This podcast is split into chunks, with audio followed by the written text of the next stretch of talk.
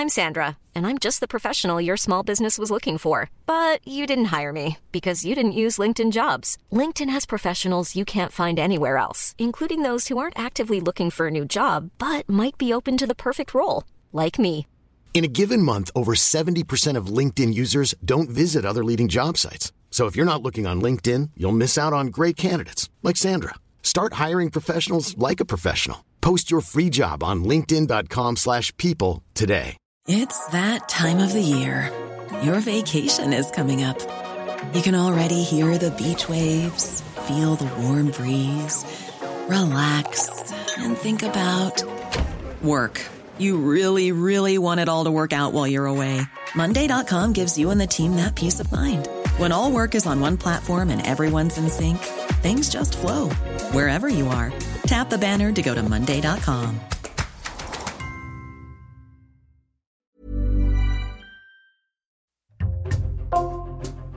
Bonjour, c'est Thibault Lambert et vous écoutez Code Source, le podcast d'actualité du Parisien. Une famille enfin réunie après 50 ans de recherche aux États-Unis. Le Parisien a raconté cette incroyable histoire dans son édition du dimanche 4 décembre. Alta et Jeffrey Highsmith, deux Américains à la retraite, ont retrouvé leur fille aînée, Melissa, qui avait été kidnappée à seulement quelques mois au début des années 70. Cette dernière, une femme de 53 ans aujourd'hui qui vit au Texas, voit sa vie complètement bouleversée. Jusqu'ici, elle pensait avoir été élevée par sa vraie mère. Avec nous dans Code Source, Ariane Rioux, journaliste à la cellule Récit du Parisien, elle a interrogé plusieurs membres de cette famille enfin réunis. Ariane Rioux, le jeudi 1er décembre, vous interviewez une femme qui vit de l'autre côté de l'Atlantique, aux États-Unis. Vous la rencontrez par visioconférence. Elle s'appelle Alta. Qui est-elle? Alta, elle a 73 ans. Euh, elle a un visage rond, des cheveux euh, blonds euh, assez longs. C'est une femme un peu forte. Elle vit à Fort Worth, dans la banlieue de Dallas, au Texas. Elle est retraitée et divorcée de son mari. Ce jour-là, vous l'interviewez avec sa fille qu'elle vient de retrouver et c'est grâce à cet échange que vous allez pouvoir nous raconter leur histoire. Histoire qui commence au mois d'août 1971 dans le sud des États-Unis, au Texas. À cette époque, Alta a 22 ans. Quelle est sa situation? Alors Alta est, euh, en colocation avec une amie. Euh, elle est serveuse et elle est euh, toute jeune maman. Elle a un bébé qui s'appelle Melissa qui a juste 21 mois. Elle est fraîchement séparée du père qui s'appelle Jeffrey. Et à ce moment-là, la jeune femme cherche une babysitter pour garder son enfant. Oui, euh, elle vient de commencer euh, son travail, donc elle poste une annonce dans le journal local. Euh, elle a une réponse assez rapidement d'une femme qui dit être intéressée pour garder sa fille. Une femme qui a une maison avec un jardin, qui garde aussi d'autres enfants. Elles conviennent d'un premier rendez-vous, mais finalement elles n'y arrivent pas. La babysitter fait faux bon et donc elles parviennent pas à se rencontrer avant la première garde. Le 23 août 1971, Alta décide donc de confier cette petite Mélissa à cette babysitter qu'elle n'a jamais vue pour une première journée de garde. Ce matin-là, elle me raconte qu'elle doit partir tôt au travail, donc elle laisse sa petite fille Mélissa entre les mains de sa colocataire en lui disant la babysitter va arriver, euh, du coup tu pourras lui confier. Elle a donné pour consigne par téléphone à la babysitter de revenir à 16h pour ramener Mélissa. Mais en fin d'après-midi, la babysitter ne revient pas. Non, et Alta est très inquiète. Euh, elle attend une heure, deux heures, trois heures et il ne se passe rien. Elle a aucune nouvelle de cette babysitter. Donc elle prévient la police qui lui rétorque que c'est un peu tôt pour une disparition, pour, euh, pour déposer plainte. Donc elle va passer la nuit angoissée sans dormir. Euh, elle va finir par déposer plainte le lendemain. Bon, séparément, si elle appelle cette babysitter, si elle a une adresse, elle se souvient pas très bien. C'était il y a maintenant 50 ans. En tout cas, euh, la police commence à s'intéresser à l'affaire euh, dès le lendemain. Les jours et les mois passent et la fillette reste introuvable. C'est le FBI qui est chargé de l'enquête, c'est eux qui euh, sont compétents pour les enquêtes de disparition d'enfants aux États-Unis. Donc Alta est interrogée plusieurs fois, elle se sent extrêmement seule, elle n'a pas vraiment de soutien. C'est la colocataire finalement qui est la seule à avoir vu la babysitter. Donc elle dresse un portrait robot de cette femme, mais ça donne absolument rien. C'est une femme avec euh, un visage dur, des lunettes. Et puis, euh, l'enquête avance et à un moment, même Alta est suspectée. Euh, les enquêteurs l'interrogent. À l'époque, elle me raconte que c'est très très dur pour elle. Ça rouvre la plaie parce qu'on lui a volé son enfant et elle est elle-même suspectée. Elle me raconte ça en pleurs, alors finalement la piste est abandonnée, mais ça ne fait en aucun cas avancer l'enquête. La jeune femme est plongée dans le chagrin. Dans les années qui suivent, elle tente de se reconstruire. Elle reprend contact avec le père de la petite Mélissa. Ils se remettent ensemble. Ils décident de partir tous les deux loin du Texas pour fonder une famille. Ils se marient et ils partent vivre dans l'Illinois, un peu plus au nord, à 800 km du Texas. Ils emménagent dans une jolie maison. Euh, Alta trouve un travail dans une usine. Jeffrey crée une entreprise spécialisée dans les travaux de toiture. Euh, ils ont quatre enfants ensemble, trois filles, un garçon. Ils sont extrêmement euh, croyants. Ils vont à l'église quatre fois par semaine. D'ailleurs, quand ils me parlent, ils se réfèrent très souvent à Dieu et ils ont une vie finalement plutôt paisible. Est-ce que les enfants d'Alta savent qu'ils ont une grande sœur qui a disparu des années avant leur naissance? Oui, ils sont au courant dès leur plus jeune âge. Les parents ne s'en cachent absolument pas. C'est assez dur pour Alta d'en parler, mais euh, le père, euh, Jeffrey, lui, euh, montre les albums photos assez régulièrement de Mélissa. Et même à chaque anniversaire de Mélissa, le 6 novembre, la famille a une pensée pour elle. À ce moment-là, est-ce que le couple a encore espoir de la retrouver un jour? Oui, j'ai même l'impression qu'ils n'ont jamais perdu espoir. Même s'ils sont dans l'Illinois, donc pas au Texas, ils continuent de chercher. Jeffrey euh, lance plein de journaux pour essayer de continuer à alerter sur la disparition. Ils reçoivent aussi des tuyaux, ils appellent ça des tips. C'est souvent des femmes qui leur écrivent euh, parce qu'elles pensent être Mélissa. Dans les années 80, Alta et son mari entendent parler d'une femme qui vit au Texas et qui pourrait être Mélissa. Ça semble une piste sérieuse à ce moment-là. Oui, en tout cas, c'est une piste à laquelle ils croient beaucoup. Dans leur souvenir, c'est un appel qu'ils reçoivent euh, d'une femme qui dit présenter les caractéristiques qui ont été dévoilées sur euh, le bébé Unissa, euh, la couleur des yeux qui correspond, puis a priori elle, ressemble aussi beaucoup au portrait vieilli qui a été fait du bébé.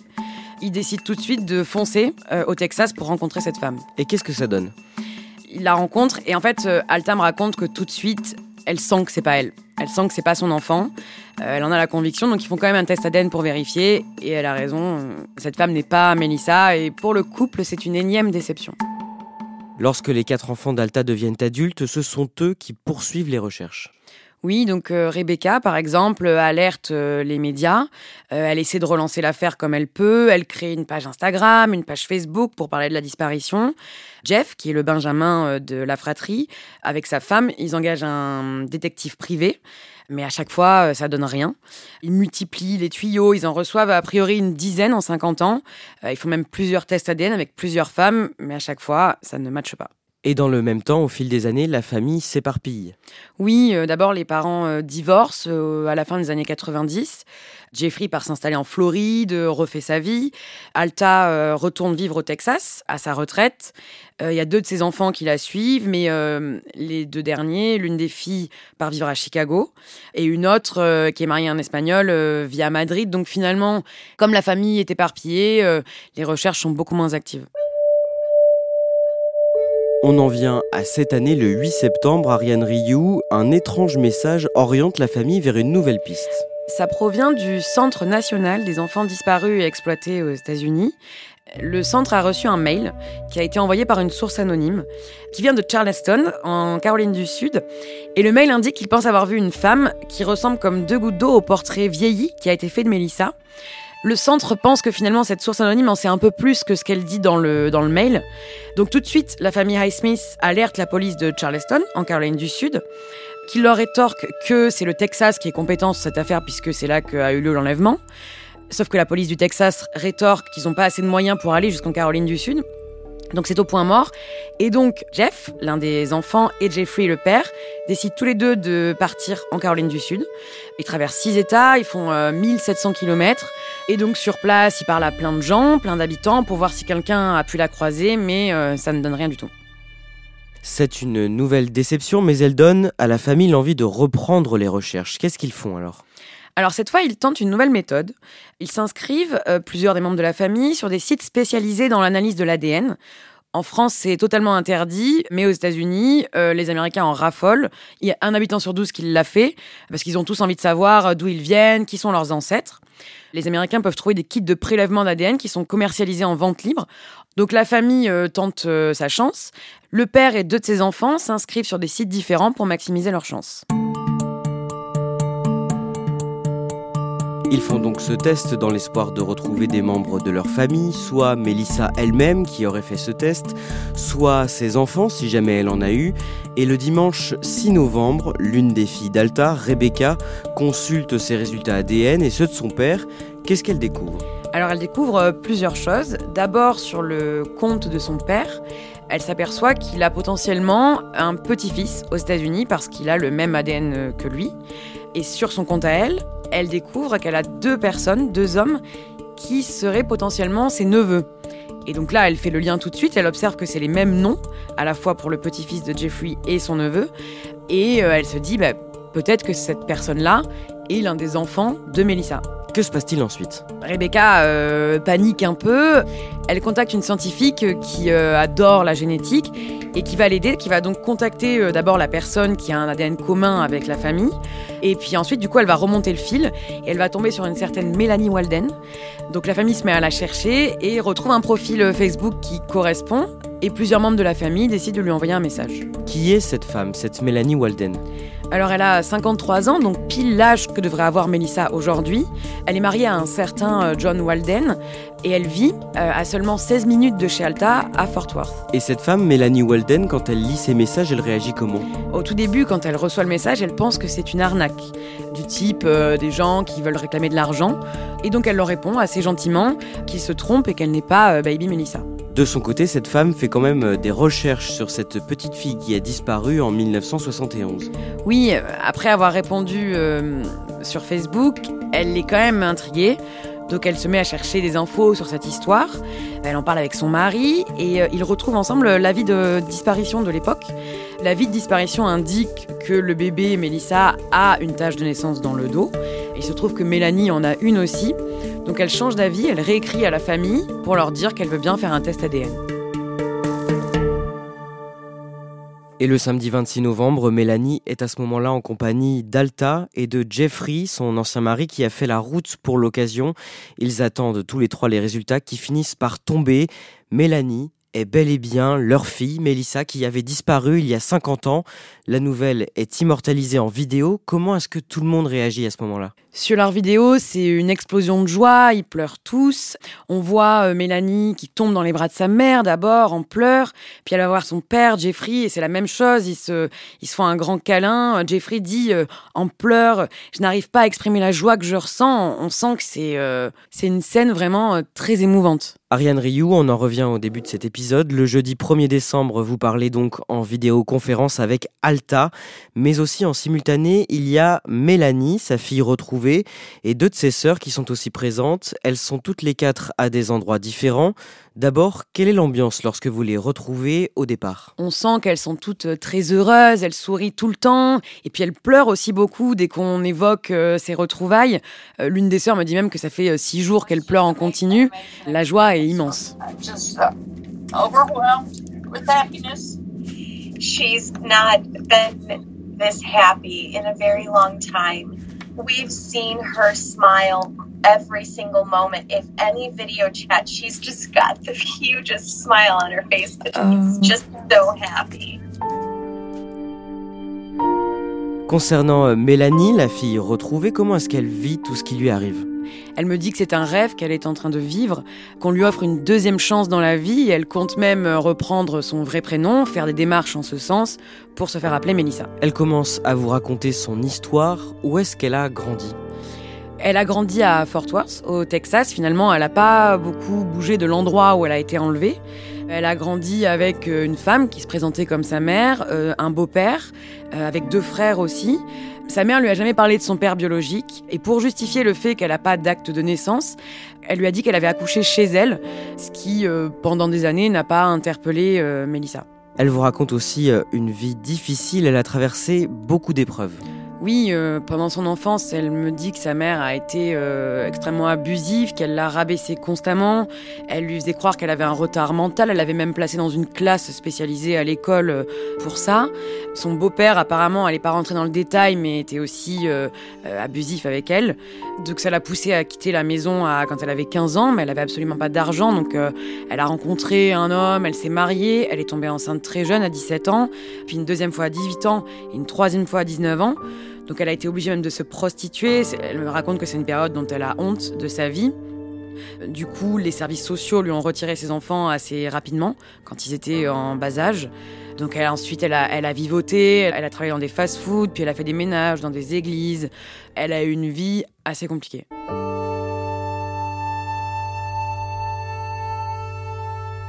Est-ce qu'elle a demandé des explications à la femme qui l'a élevée et qui prétendait être sa mère? Oui, même si elles ont coupé les ponts depuis plusieurs années, elle l'a rappelé et elle l'a forcé à lui répondre. Alors la femme lui a livré une version euh, assez étonnante euh, de l'histoire. Elle lui dit qu'elle l'a trouvé dans la rue, qu'elle l'a acheté à une personne pour 500 dollars, euh, qu'elle savait que c'était Baby Melissa, mais qu'elle lui a caché toute sa vie. Mélissa a l'air persuadée que c'est un mensonge et que c'est cette femme qui l'a enlevé quand elle était bébé, mais c'est difficile à vérifier. Mélissa a d'ailleurs porté plainte, mais sans grand espoir que l'enquête soit relancée car les faits sont prescrits. En vous racontant son histoire, vous l'écoutez, il y a aussi Alta et deux de ses sœurs. Il y a une vive émotion à ce moment-là.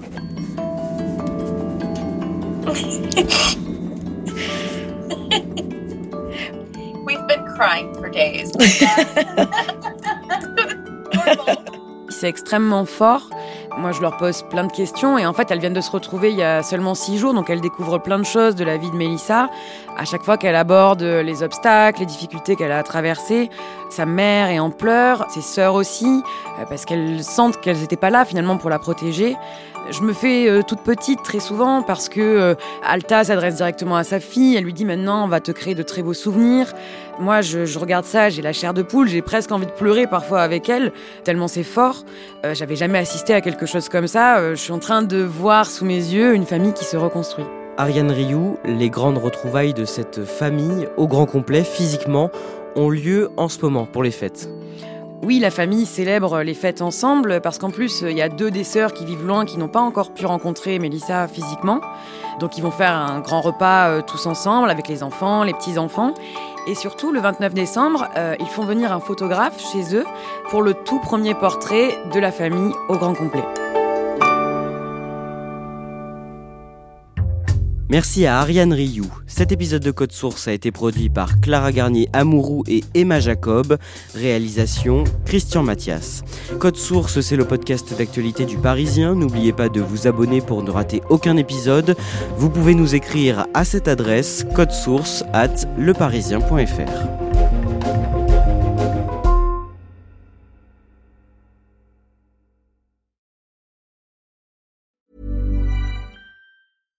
Small details are big surfaces. Tight corners are odd shapes. Flat, rounded, textured, or tall. Whatever your next project, there's a spray paint pattern that's just right. Because Rust new Custom Spray 5 in 1 gives you control with five different spray patterns. So you can tackle nooks, crannies, edges, and curves without worrying about drips, runs, uneven coverage, or anything else. Custom Spray 5 in 1 only from Rust-Oleum. Planning for your next trip? Elevate your travel style with Quince. Quince has all the jet-setting essentials you'll want for your next getaway, like European linen, premium luggage options, buttery soft Italian leather bags, and so much more. And is all priced at 50 to 80% less than similar brands. Plus, Quince only works with factories that use safe and ethical manufacturing practices. Pack your bags with high-quality essentials you'll be wearing for vacations to come with Quince. Go to quince.com slash pack for free shipping and 365-day returns.